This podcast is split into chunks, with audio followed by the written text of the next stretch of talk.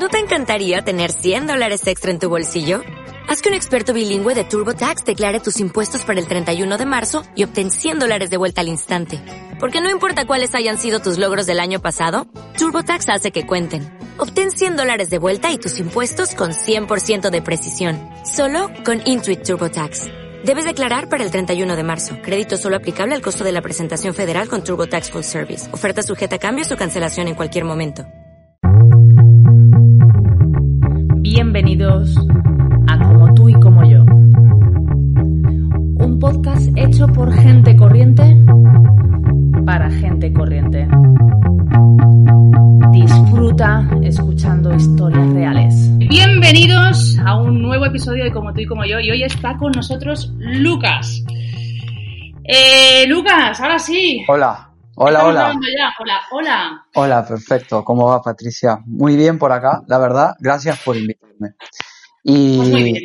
y como te decía antes, viste, hacer una selección de, de los momentos más importantes de mi vida quizás sea un poco injusto porque dependiendo de cómo estoy ahora puede que me olvide algunas cosas, puede que luego de esto se me acuerden otras.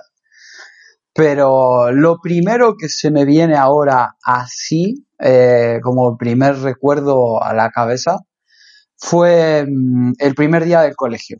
El primer día del colegio, te voy a reconocer que soy muy vago para todas las que son estas cosas académicas. Nunca me gustó la escuela, nunca me gustó la escuela, pero comenzar la escuela fue eh, como que darme a conocer a otras personas, ¿no? Comenzar a conocer a personas que vivían en distintas zonas de la ciudad, que tenían distintos gustos, que, que, que, que hacían cosas distintas. Uno que, que, no conoce y se adentra en algo nuevo. Encima, imagínate, comenzar la escuela, ¿no? Tus padres siempre te dicen que tenés que ir a la escuela y todo, y mi primer día de la escuela fue muy bonito, hasta que recuerdo cómo iba vestido todo de blanco con una con un bolso de Mickey Mouse y, y, y mi madre tan ilusionada llevándome a, a la puerta, el acto de iniciación y todo. La verdad fue un recuerdo muy, muy bonito porque después conocí personas que, que a lo largo de, de 10 años fueron compartiendo momentos que forjaron mi personalidad, que, se hicieron algunos amigos, luego otros que eran como enemigos, viste, que, que dentro de está lo bueno y lo malo, eh, por circunstancias de la vida, luego uno sigue un camino y otro, y la mayoría de las personas, hasta te diría que me quedaría con dos solamente, son las que sigo teniendo relación.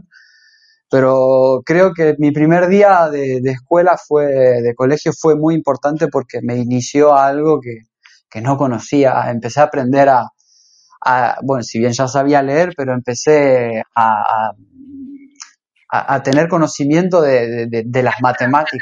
O sea, es capaz de acordarte de ese día. Eh, O sea, sí, sí. Sí, sí, sí, tal cual, tal cual, tal cual, sí, sí. Me acuerdo que aparte la, la escuela me encantaba eh, como edificio, ¿no? Como era súper grande, tenía un patio inmenso lleno de, limoneros. Pensá que al tener limoneros, eh, que había un perfume especial, tenía, había jazmines en algunas zonas de la escuela y, siempre el jazmín fue mi flor favorita porque mi abuela en su jardín plantaba jazmines. Entonces era algo que, me gustaba mucho. Fue el primer día de, de la escuela un, un, momento muy bonito para mí, que no lo voy a olvidar. Eh, por eso mismo, a, aprender cosas nuevas, iniciar una nueva etapa. Después lo que pasó, a ver, nunca me gustaba despertarme temprano, era holgazán, no me gustaba nada, no, no me gustaba, no me gustaba participar en los actos. Pero comenzar el primer día de clase fue, fue un bonito recuerdo, fue un bonito recuerdo, la verdad. Eh, porque ¿de dónde estamos hablando? ¿Tú dónde te criaste? Yo soy argentino, eh, nací en Rosario, la ciudad de Rosario, iba al colegio Pestalozzi. Eh, Juan Enrique Pestalozzi, me acuerdo, en calle Mendoza, entre Alcina y Lavalle, un bonito barrio que no era donde vivía yo, pero también me hacía mucha ilusión ir porque había muchas tiendas, había una juguetería enfrente, una librería que ya de chiquito me gustaba, de pequeño yo sentía admiración por los libros. Yo me sentaba enfrente de una vitrina llena de libros y podías dejarme ahí que, que los miraba, leía los títulos, los colores, las imágenes y eso me gustaba. También creo que me gustaba ir a la escuela por el hecho de, de, de dar un paseo por la librería, por la juguetería, eh, por ese barrio tan bonito que, que, que, hacía la experiencia en conjunto algo más agradable. O sea, que tú estabas, tenías hermanos. Sí, tengo un hermano, Nicolás, tiene dos años menos que yo, que también iba al mismo colegio conmigo y era la misma rutina. Mi madre nos llevaba en el mismo coche, al mismo horario, al mismo sitio y, convivíamos también ahí dentro. ¿Y, están allí ellos o están aquí contigo? Ellos están en Argentina, en Rosario. ¿Está toda tu familia allí? Sí, yo ahora estoy viviendo en Ibiza, en la isla de Ibiza, en España, hace ya tres años. Tres años ya, hace Sí, yendo y volviendo a algún que otro sitio, pero, pero sí, tres años aquí. Qué guay. Vale, vamos a, llegar ahí. Entonces, eh, ¿en qué momento sales tú de, allí? O sea, ¿cuándo vienes a España? Eh, a España llego en el año 2017, principio del 2017. Yo estaba en Italia, hacía casi dos años que estaba viviendo en Italia y me entero de una noticia que, que influyó mucho en mi vida. Uno de mis mejores amigos iba a ser papá. Y era el primero de mis amigos que iba a ser padre. Entonces dije, tengo que estar ahí. En mi vida yo te, reconozco que no sabía dónde quedaba Ibiza, no tenía ni la más noción de que un momento de mi vida iba a terminar aquí. Pero cuando me llamó, recuerdo que estaba eh, por la noche me llama y me dice, sentate que te tengo que contar algo y me dice, voy a ser papá. No, no me dice voy a ser papá, me dice, vas a ser tío. Y ahí fue como, tardé dos segundos en decir, hago las maletas y me voy. Y así fue como comenzó mi historia acá en Ibiza. Eh, luego, por cuestiones del trabajo, viste, uno se va moviendo aquí dentro de la isla o se va moviendo en distintas zonas. Yo soy cocinero y, y el cocinero también es muy nómada a veces va viajando de acá para allá y, fue por eso cuando dije, bueno, perfecto, voy a ir a Ibiza, pues eh, trabajaré de cocinero en Ibiza. Y fue así. ¿Y cómo llegas tú? O sea, tú has dicho antes que de pequeño, eh, pues como que te gustaban mucho los libros y demás. ¿Qué más cosas destacarías tú de, ti como, niño? ¿Qué cosas te gustaba hacer? A ver, em, para, para introducir un poco, yo era un niño muy introvertido, muy introvertido.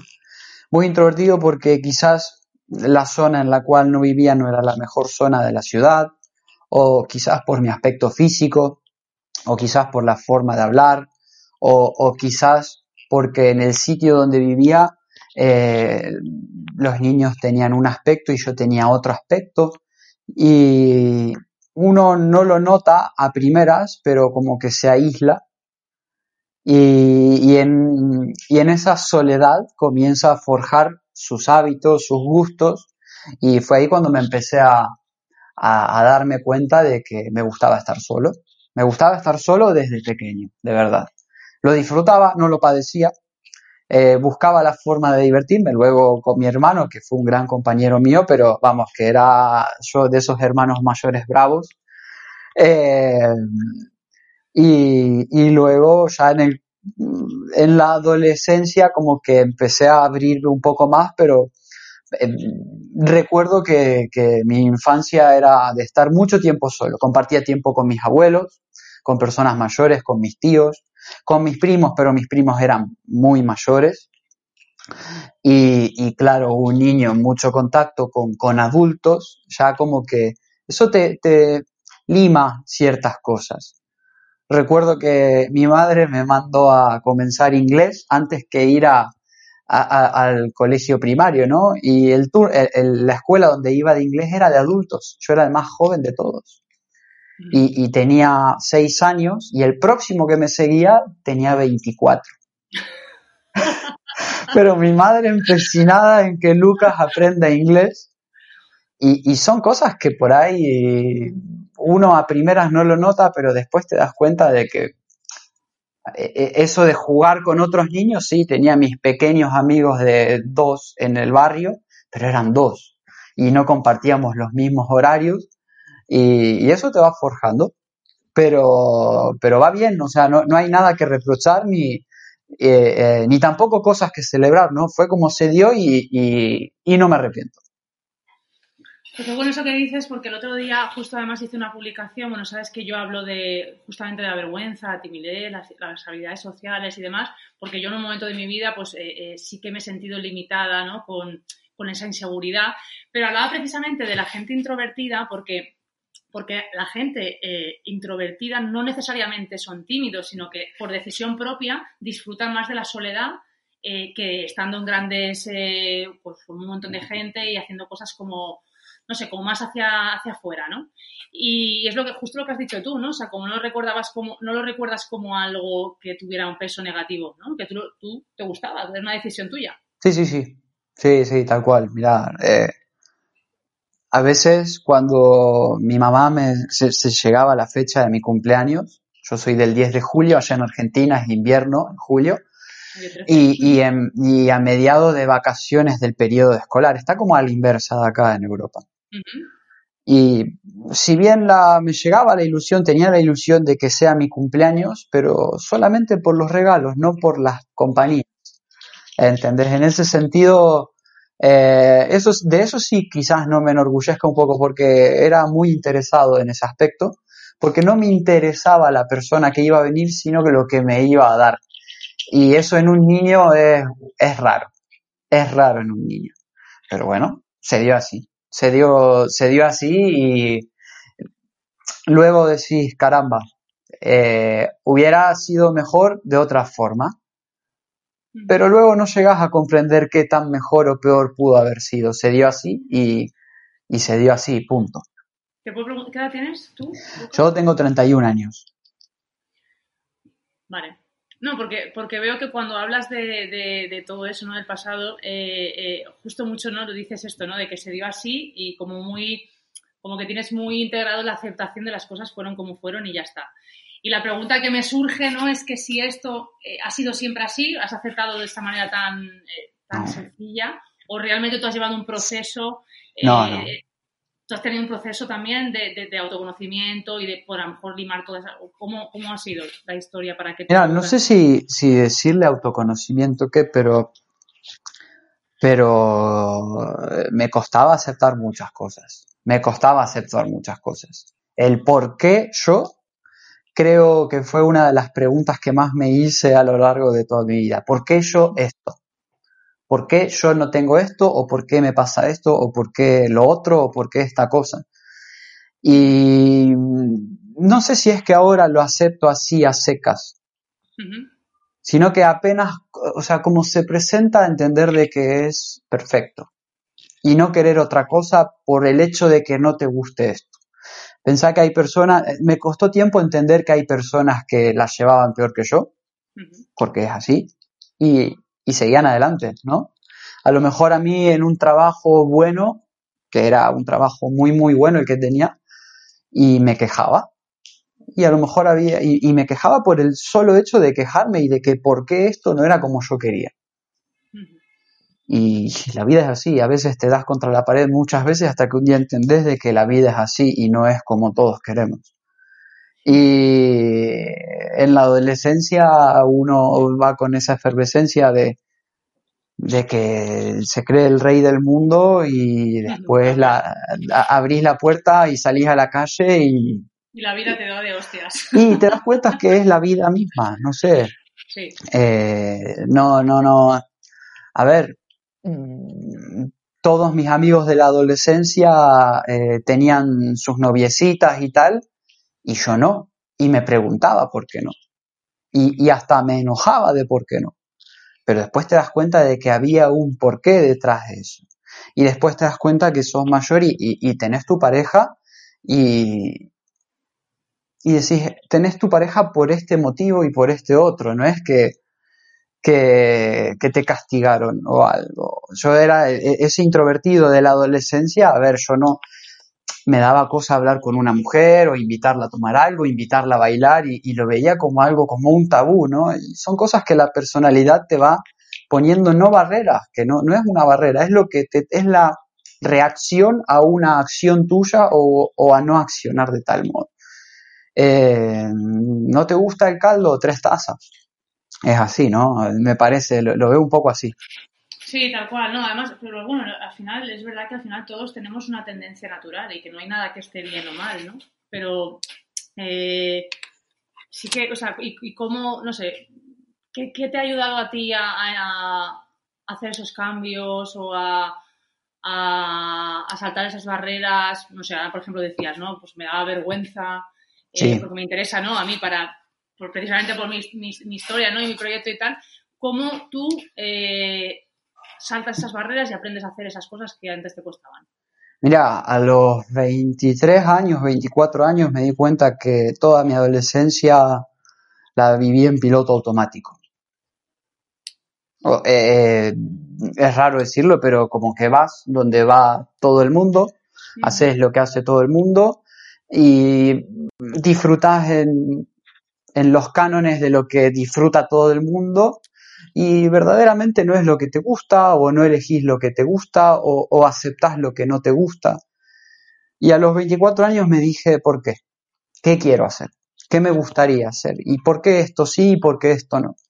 Y me empecé a preguntar un montón de cosas que, me daba cuenta que no había una respuesta sólida, que no había una respuesta de decir, Lucas, hiciste esto porque te gusta verdaderamente. Y me había dado cuenta que tenía un trabajo que pese al dinero que me daba, que me podía pagar una casa, me pagaba el coche, me pagaba todos los vicios, la, diversión y todo, era solo dinero, pero no me gustaba el trabajo.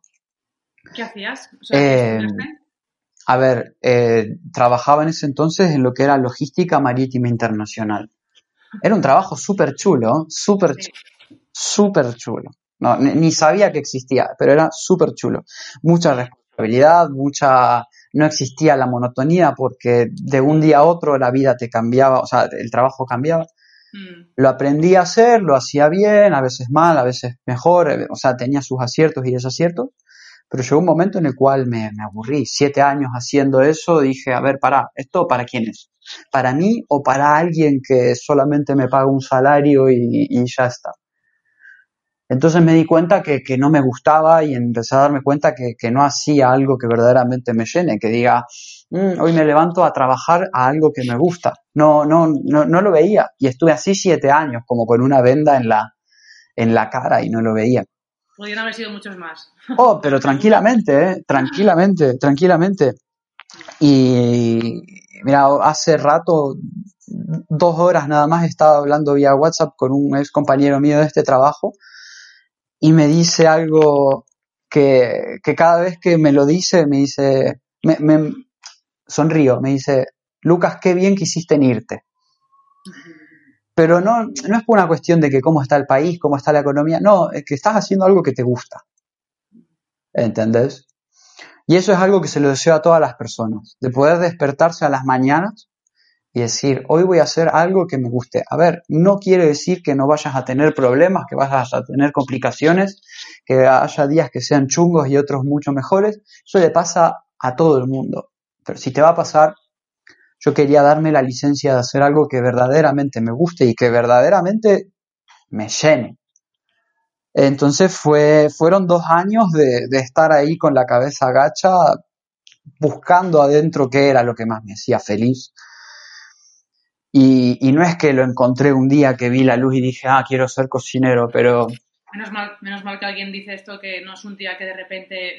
No, que... Una iluminación. Pero, Patricia, fueron dos años de... de, de, a ver, de los fines de semana estar encerrado en casa, de no querer salir, de todo el día mirando películas.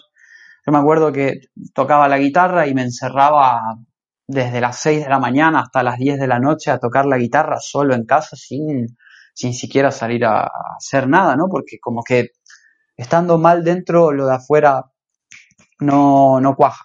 O sea, es como digo yo siempre, es un mate lavado. Eh, y, y fueron dos años en los cuales me costaba ir a trabajar, me costaba cada vez más. Me centré mucho en el deporte, que eso me hizo muy bien y era un deporte en el cual estaba cerrado en mis pensamientos, nadaba. Nadaba dos horas al día y claro, o sea, es respirar. Es perfecto, perfecto para un introvertido, ¿no? Es que es concentrarte en respirar y en dar la próxima brazada. Y en ese, cuando ya seguís ese mecanismo, esto funciona que, que no lo paras. No lo paras. Yo me acuerdo que lloraba mientras nadaba. Te lo juro. Lloraba mientras nadaba. Viste que uno se saca las, la, eh, como llama, como le dicen acá en España, nosotros le decimos las antipar, las gafas de, me las sacaba para sacarme lágrimas, porque, porque la estaba pasando mal, verdaderamente. Y, y empecé a cocinar y a darme cuenta de, de, que me gustaba, de que me gustaba mucho. Pero, ¿cómo, o sea, eh, de repente un día te pones a cocinar? No, no. A ver, cocinar, cocinaba siempre, mal, pero cocinaba siempre, cocinaba muy mal. Eh, pero un día me encontré un libro que lo había escrito mi abuela de recetas. Ella miraba un programa de televisión al mediodía eh, que se llamaba Cocinando con Nilda, que, hoy creo que sigue viva esta señora, ¿no? Pero anotaba las recetas, anotaba todas las recetas. Y claro, cuando encuentro ese libro, eh, digo, uh, mira, esto lo escribió la abuela. Y empecé a leer, empecé a leer y empecé a poco a seguir esas recetas y me di cuenta que me gustaba, que, que, estaba guay, era como conectar con, con, mi abuela que la vi, que tengo pocos recuerdos de ella, ¿no? Eh, que ella falleció cuando yo tenía cuatro años y un niño de cuatro años muchos recuerdos vívidos no tiene. Entonces era como una especie de comunicación ida y vuelta, ¿viste? A través de, de cocinar un poco, más allá del resultado, que sea bueno o malo, eh, me, me hacía bien, me hacía verdaderamente bien. Entonces dije, voy a probar a hacer un curso de cocina. Y lo, más interesante de este curso de cocina es que cuando decidí hacer eso, justo estaba haciendo, eh, ¿cómo se dice?, pantallazo ahí en Facebook y salta una publicidad de un curso de cocina que justo era en la ciudad al lado donde vivía y que comenzaba al día siguiente. O sea, era viernes, no me olvido más, era viernes y comenzaba el sábado. Y dije, a ver, el dinero lo tengo, quiero hacer esto, empieza mañana. Me apunté y fui. Y, claro, y ahí comenzaron cosas mucho más bonitas desde el punto de vista profesional. Me tuve que armar un horario, viste, para poder asistir. Era todos los sábados, desde las 8 de la mañana hasta las 7, 8 de la tarde. Era mucho, en un día porque claro, tenía que cumplir con mi horario de trabajo y, me fue gustando, me fue gustando. Yo ya me daba cuenta que no acababa la clase del sábado que ya quería que llegue el próximo sábado. Y entre semana, en vez de estudiar el código aduanero, estudiaba recetas. ¿Entendés? Eh, y como que fui desviando mi atención hacia algo que me gustaba verdaderamente. ¿Entendés? La matrícula del curso era carísima, era muy costosa, pero por suerte la podía pagar. ¿Por qué? Porque tenía un trabajo que no me gustaba, pero me daba el dinero para poder pagarlo. Fue como un medio. Entonces yo me despertaba ya del trabajo de decir, bueno, voy a ir a trabajar, ¿por qué? Porque me da el dinero para pagar esta matrícula, para comprar otras cosas. O sea, y ya como en la mente comienza a haber una, una sinergia, o, o como que viste que los engranajes van tal, y ya como que iba al trabajo de otra forma.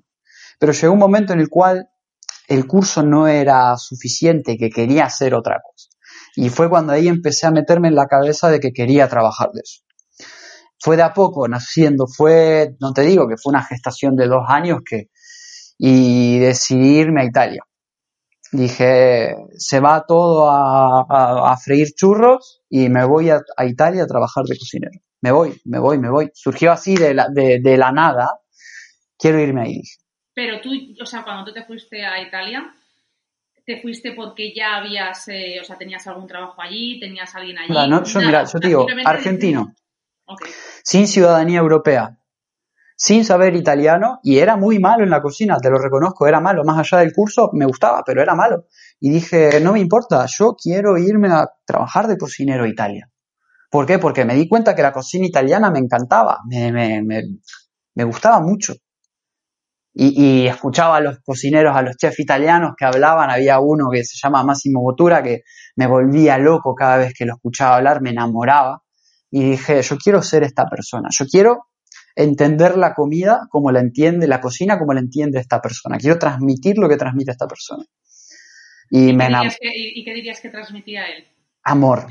Amor por compartir un plato de comida, por compartir tradición, por compartir la historia de un de un calabacín. Vos me decís, ¿cómo la historia de un calabacín? Sí, pero ese calabacín lo, lo cultivó un, un productor en una huerta, un anciano que trabajó la tierra, sol y sombra, y que le da amor a eso. Y ese amor luego el cocinero lo agarra y lo pone en un plato para que otra persona se siente, paga su plato y lo disfrute. Y no come comida, come historia, come emociones, come tradición, come una historia que se cuenta. Y yo quería eso.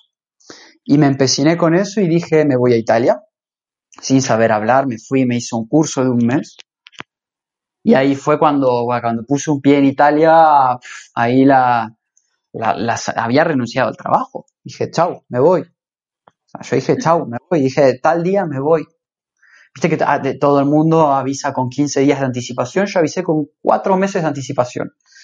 Yo dije, señores, yo el 16 de febrero me voy.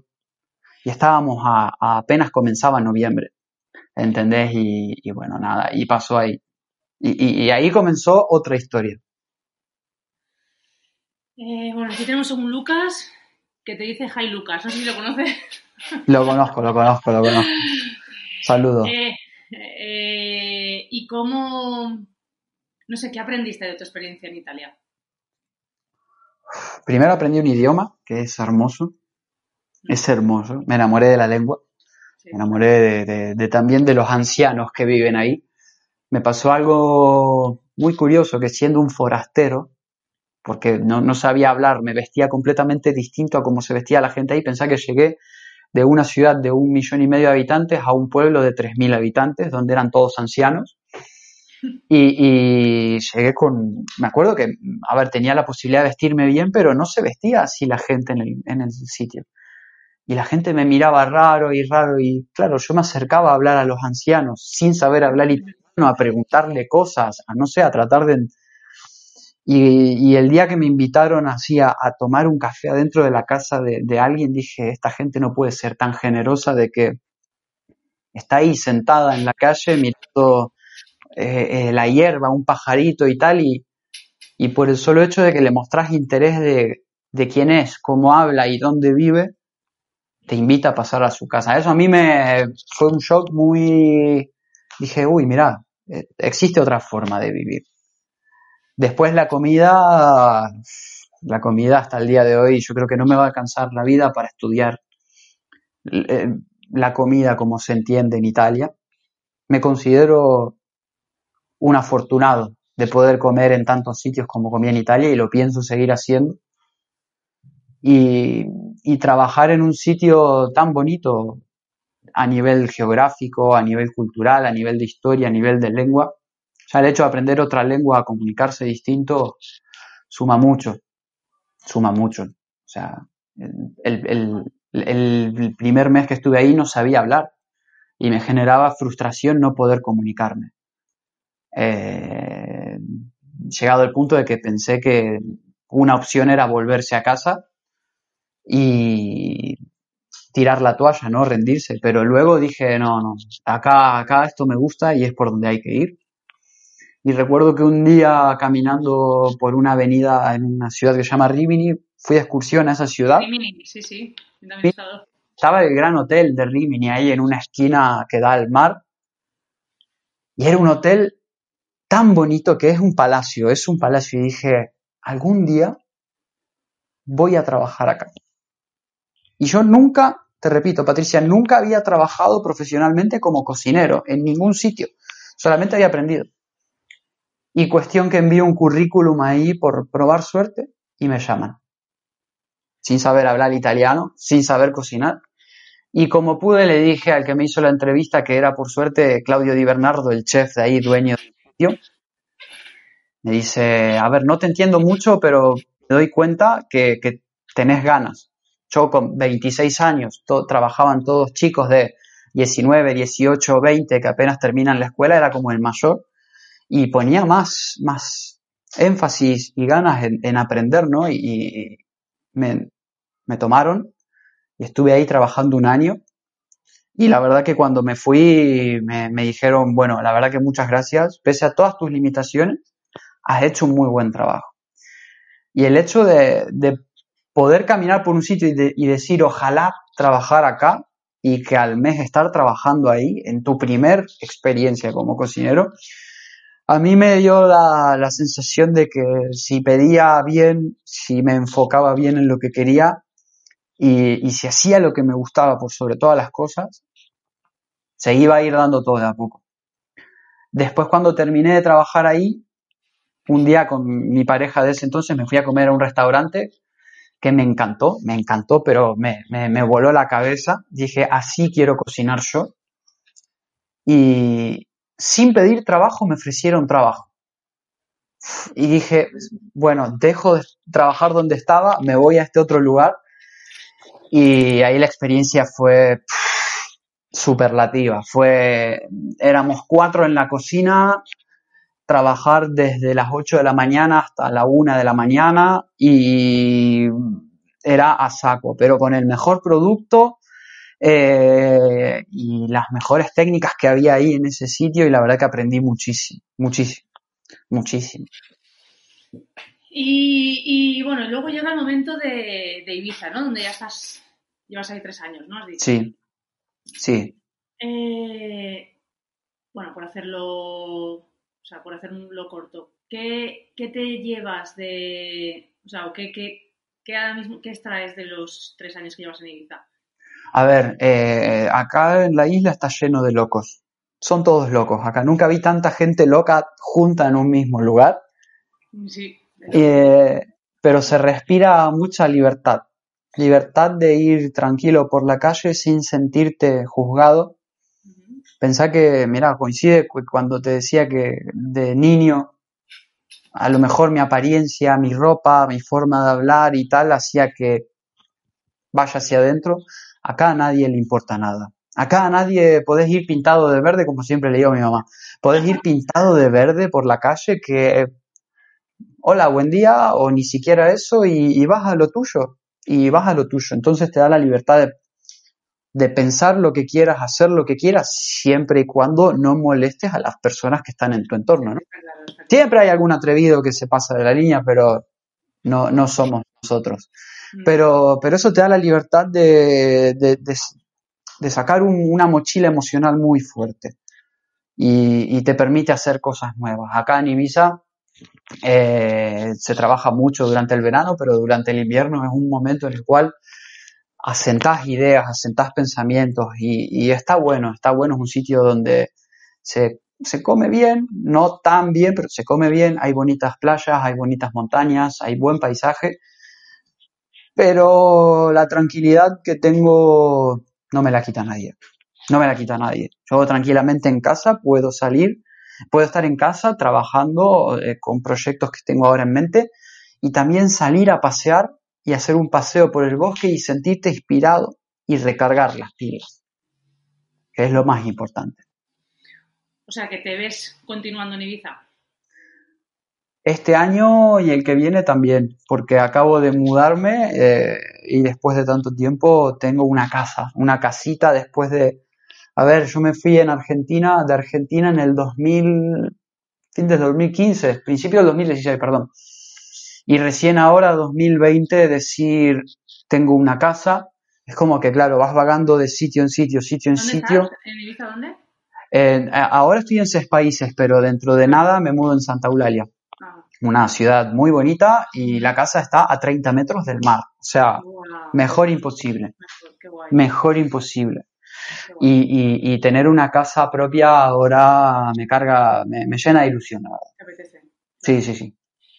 Bueno, y cuéntanos de tu proyecto personal, o sea, porque claro, has, hecho, has explicado un poco la trayectoria de Lucas como, cocinero, ¿no? Sí. ¿Y esto a qué te, a qué te lleva ahora? O sea, ¿qué, te ha traído? ¿Cuál es el siguiente paso?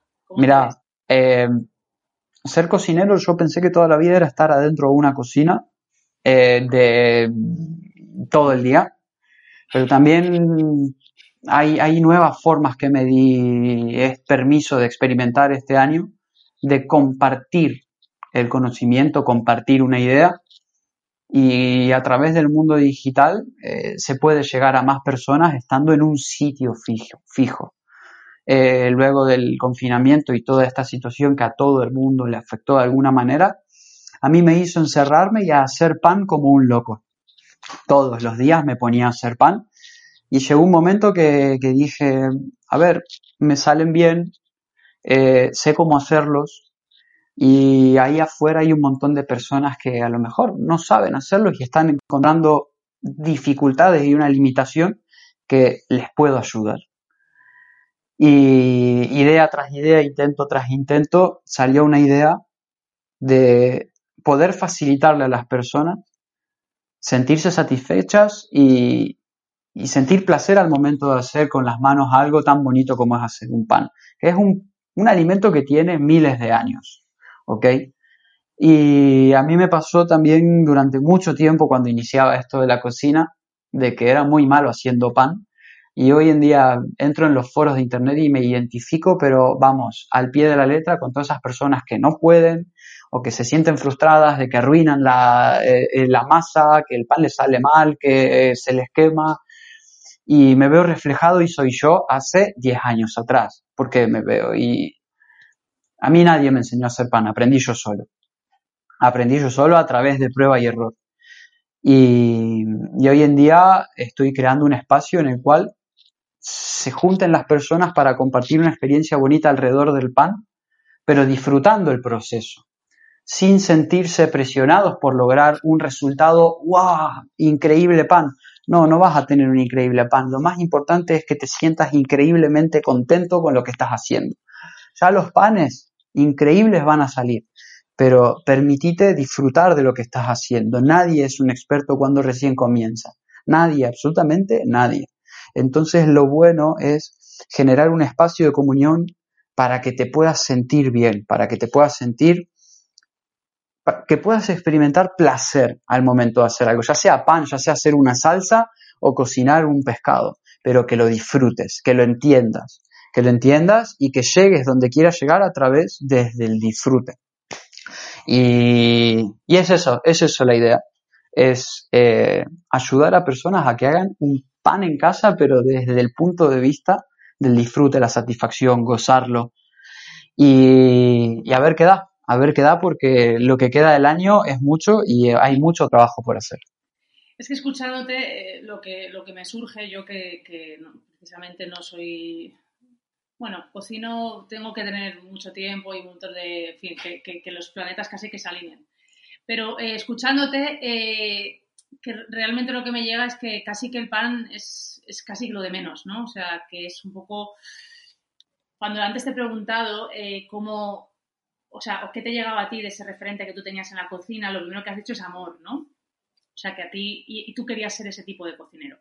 Entonces, claro, yo te escucho eh, y de la manera que tú explicas, es que, claro, voy al, hecho. Yo cuando te conocí a ti, ¿no? O sea, cuando nos conocimos virtualmente y, hablaste de tu proyecto, eh, claro, de entrada es, bueno, eh, como se, se, queda, o sea, como que no explica lo que, no, es, no, no, no, te, no me llega, no me llegó todo lo que había detrás realmente no se trata del pan, sino de todo ese proceso que tú dices de disfrute, de no esperar resultados, de, amor, de tradición, de respeto por, todo el proceso del, alimento, de un montón de cosas que, casi que el pan es como que la excusa, ¿no? Que podría ser casi que cualquier otra cosa. Mira, el otro día subí algo ahí a, un grupo de Facebook donde compartimos cosas, ¿no? Y puse algo que... por favor, di, el grupo, di el grupo por si alguien quiere verlo. El Club de la Masa Madre se llama. El Club de la Masa Madre.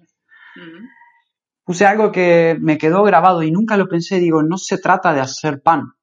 Sáquense de la mente que se trate de hacer pan. No se trata de hacer pan. Se trata de cómo te sentís haciendo pan.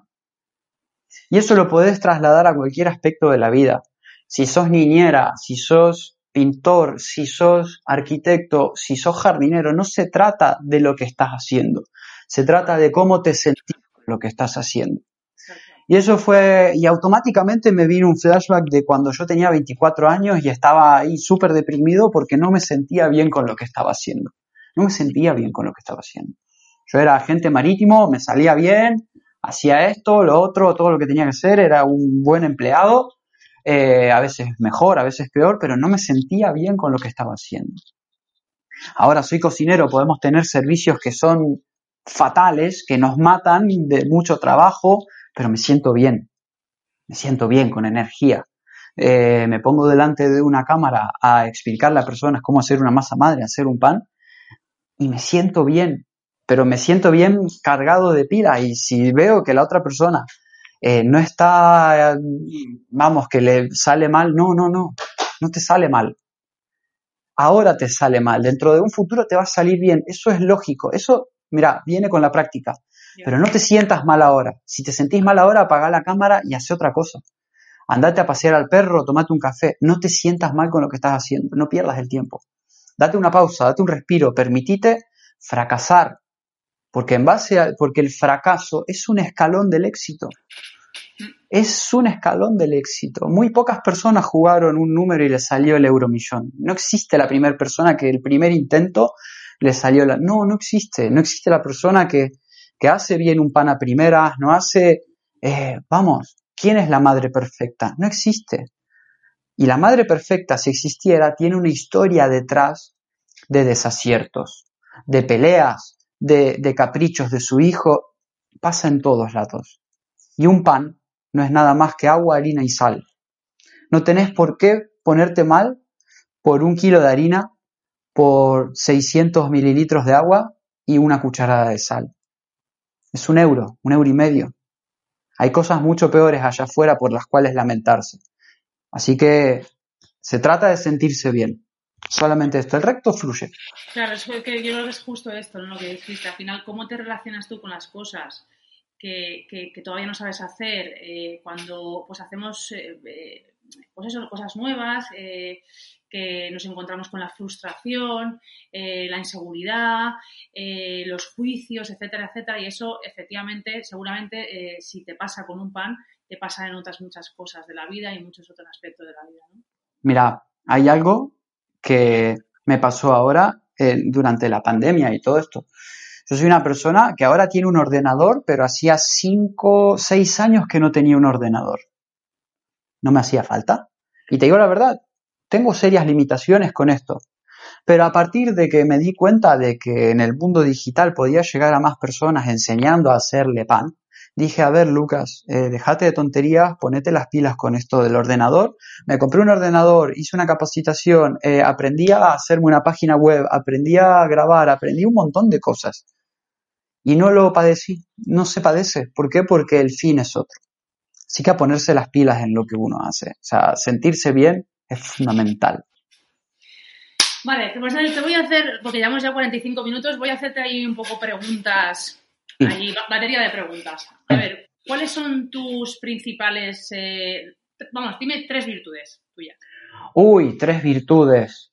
Eh, la primera, la número uno, la virtud, es que a, lo que hago le pongo el alma. Me gusta, soy muy apasionado en eso.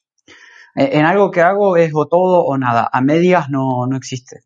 Como decimos en Argentina, las medias para los pies, los calcetines para los pies. Eh, a veces no sé si es una virtud o un defecto, pero me gusta ayudar mucho. Hay, veces que dejo de hacer cosas para ayudar a otra persona. Y ahí hay veces que me siento un poco, vamos, eh, perjudicado, ¿no? Pero, pero nada. Y una tercera. Una tercera, a ver, ¿qué te puedo decir? Yo te voy a ayudar con una, pero cuando a, acabes. A ver, eh, me gusta hablar mucho. Me gusta. Te iba a decir que esa era una de tus virtudes. Me gusta hablar mucho. de la palabra. Me gusta, me gusta hablar mucho. Mucho. Y es una virtud, además cuentas historias muy bien. O sea, eso lo haces muy bien. Eh, bueno, defectos, uno, dime uno. Uy, de, soy muy holgazán, muy holgazán. Vale. Sí, muy holgazán. Dime un logro. El más grande que recuerdes. No, te voy a decir. el que te venga así. Ah, el, primero, el que hice hoy, esta mañana, eh, a una persona que no conozco que me decía, no sé hacer esto, agarré, la llamé por teléfono, no la conocía y le dije esto se hace así, así, así, así. Eso fue el logro más bonito que tuve hoy. Pero el logro más bonito que tuve en mi vida creo eh, que fue aprender a pedir perdón. Qué bueno. ¿Cómo esperas que te recuerden? ¿Cómo te gustaría que te recordaran? Como un buen tipo. Un buen tipo. Que le gusta hacer, o sea, que, ama lo que hace y, y ya está. Simple, sin complicaciones. ¿Qué te da miedo? La ignorancia. Sí, tal cual. Yo creo que por eso me lleno tanto de libros, de... Me, a ver, crecí en una casa en la cual mis padres no pudieron ir a la escuela por cuestiones de que era o estudiar o trabajar y tenía que trabajar porque no llenaban el plato de comida. Y, yo creo que crecí con una carga de, de temor a eso y además mis padres hicieron todo y cuanto estuvo a su alcance y más también para que tenga una buena educación. Y, y, sí, o sea, la ignorancia, no me refiero a la ignorancia de, de no conocer algo, a ser una persona que no sea útil en algo teniendo la posibilidad de hacerlo bien, teniendo las herramientas. Ese tipo de ignorancia me refiero. Eh, ¿Hay algo que te dé vergüenza? No tienes por qué decir lo que, lo que es. Que me dé vergüenza. ¿Hay algo de lo que te avergüences? Uf, sí, de un montón de cosas. Pero si hay algo de que verdaderamente me avergüenzo es de no hacer algo cuando sé que lo puedo hacer bien. Eso me genera, a ver, que lo puedo hacer, lo tengo acá, ¿por qué no lo hago? Y eso me da vergüenza. Me da vergüenza no hacer las cosas que tengo que hacer. Aún así me ponga plazos largos, pero las termino haciendo. Y en términos de cosas mucho más simples, me da vergüenza la ser holgazán a veces, la, falta de acción, me da vergüenza. Eh, ¿Cuál dirías que ha sido, no tengo que ser la más, pero una experiencia difícil en tu vida? Una experiencia difícil eh, fue, a ver, fue la, eh, la muerte de una de mis abuelas eh, no me pude despedir de ella y fue un momento en el cual mm, tampoco mis padres accedieron a, que la vea como estaba y fue un momento muy difícil de mi vida porque a partir de ese momento fue cuando vino un, un, cuesta abajo que, derivó luego en un proceso de, de, carburar en lo que estaba haciendo y, y nada, fue un momento muy difícil. Sí, sí, la muerte de mi abuela. ¿Y un buen momento? ¿Uno de los mejores momentos que recuerdas? A ver, eh, voy a ser un poco tonto, necio, pero cuando Central salió campeón, primero que nada, sí. Eh, pero un buen momento, a ver, eh, hace tres semanas atrás decidí con mi pareja, con mi novia Sandra, de mudarnos juntos, de alquilar nuestra casa, de tener un hogar. Y eso fue para mí un logro increíble. Vale, ahora te voy a preguntar, bueno, para ti va a ser un poco difícil, pero eh, dime una comida preferida. Oh. Bueno, ya sé que preferida, habrá muchas cosas que te gusten, pero dime No, no, pero una empanada. Una empanada. Una empanada de carne. Sí. Qué bueno. Uy, qué hambre. Vale. Tucumana. Eh, Hay empanadas. Vale. Eh, ¿Qué rutina o qué hábito o qué, haces tú eh, cuando que te ayude a sentirte mejor? Algo que hagas que te, que te guste. cocinar. Cocinar. Sí, me olvido del mundo. Vale, claro. ¿Hay algo por lo que te sientas culpable? Sí, muchas cosas. Sí, sí, que es la parte más divertida. O sea, son culpas con diversión. No, no es que te digo robar un tal, un coche. No, no, no. Mm, ya, ya. A ver, pero. De adolescente fui muy pícaro también. O sea, pese a ser. Fui muy pícaro también. O sea, pero a ver. Eh, recuerdo que tenía un. Me divertía para saber qué se sentía. Eh, quitarle a los coches las estampas, o sea, de adelante, viste, por ejemplo, el Mercedes-Benz le quitaba eso. Sí, sí, me sentí, a ver, en ese momento no me sentía culpable, ahora de mayor admito que era un tonto y, y sí, un poco de culpa me queda, he causado daño a personas que, que he hecho tonterías, sí, sí. Vale. Eh, ¿qué, qué, qué una, bueno, ya sé que habrás tenido muchas personas, pero eh, ¿cuáles han sido las tres personas, por decir un número, tres personas que más eh, te han impactado positiva o negativamente? ¿Qué personas han sido importantes en tu vida? A ver, eh, una podría poner en conjunto a mis padres, porque sí. Eh, mi tía influyó mucho en mi vida porque fue la persona que artísticamente, a nivel de música, me dio todo. Vamos, que, que cuando te digo todo musicalmente, me dio todo. Y otra persona que no conocí nunca a través de los libros, que, pero me dio Julio Verne. Me ayudó a imaginar cosas, o sea, y sí, o sea, es injusto decir que Julio Verne fue muy importante en mi vida, pero sí, fue muy importante. ¿Por qué no? O sea, fue muy importante en mi vida, a, hacerme a imaginar cosas. Qué tipo más creativo, tú, qué, qué, qué, qué guay. Eh, a ver, ¿te consideras una persona feliz? Sí, sí, sí. Me encanta lo que tengo. Soy inconformista. Bueno, como todos. vale, ¿y qué consejo crees que le podrías dar a, si podías volver atrás, qué consejo le darías a, Lucas cuando tenía 15 años? Mira, te digo la verdad, lo pensaba hace tres días atrás esto, no cambiaría nada de mi vida, lo dejaría tal cual está.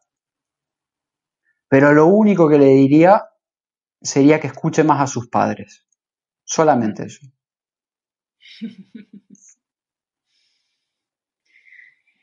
En fin. Eh, a ver, ¿qué más cosas te puedo...? Ah, sí, quiero saber, quiero saber, ¿cuál dirías tú que es tu posesión más preciada? Material, digo. Oh, mira, creo que no tengo. ¿no? A lo mejor es como creo que decías que o sea, tocas la guitarra, etcétera. Sí, pero te voy a decir algo. El hecho de viajar alrededor de sitios de acá para allá me di cuenta de que mi vida acaba a veces en una o dos valijas. Y mira, o sea, tengo eh, una camiseta blanca, un pantalón negro y de cada uno tengo seis. ¿Entendés? sí, eh, no es que es eso, es que me acostumbré a desapegarme de las cosas, que te das cuenta luego que te pueden robar una valija, te pueden robar la guitarra, que de hecho estando en Argentina me la robaron y sin embargo el sol siguió saliendo. No sé, te podría decir un libro que me llevaría a todo sitio conmigo, pero no me lo llevaría. Bueno, ¿qué eh, libro? Un libro que te ha impactado, venga. La luz gastronómica. La luz gastronómica. Es que es la gastronomía en sí hecha letra, punto. Pero no me lo llevaría porque se compra en cualquier sitio, ¿entendés? O sea... Todo nos traiga lo mismo.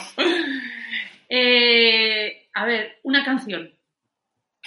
Oh, Little Wing de Jimi Hendrix. Creo que de mis favoritas. Little Wing de Jimi Hendrix. Sí, sí. Lo voy a poner luego en el podcast, lo voy a apuntar. Sí, sí, sí, ponela, ponela. Sí, sí. Vale. Eh, vale, sí.